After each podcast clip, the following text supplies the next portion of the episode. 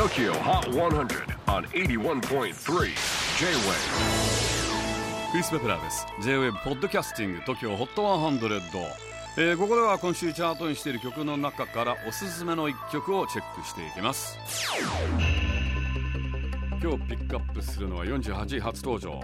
パウフフィーチャリングビーバドゥービー Deathbed Coffee for Your Head カナダバンクーバー出身。2000年生まれ現在20歳のシンガーソングライター兼ラッパーのパウフ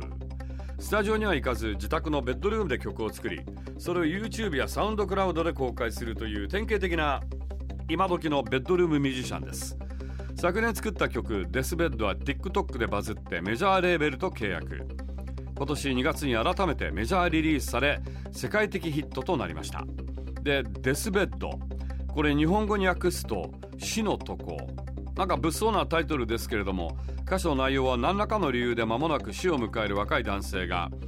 明るく励ましてくれる恋人に対して君を一人残してごめんね。でも僕は幸せだった。いつかまた天国で会えるよ。とラップする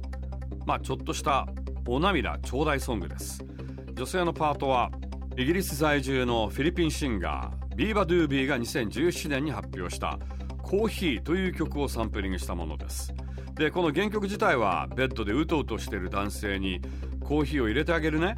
と歌うほんわかラブソングですがパウフーはそれをひとひねり。ちなみにパウフーはロマンティックな恋愛映画が大好きでそうした恋愛映画からインスピレーションを得て登場人物の気持ちになって曲を書くそうなんです。結構乙女な感じやねパウフー。Number 48 on the latest countdown Powerful featuring Biba Doobie Deathbed Coffee for Your Head. J-WAVE PODCASTING TOKYO HOT 100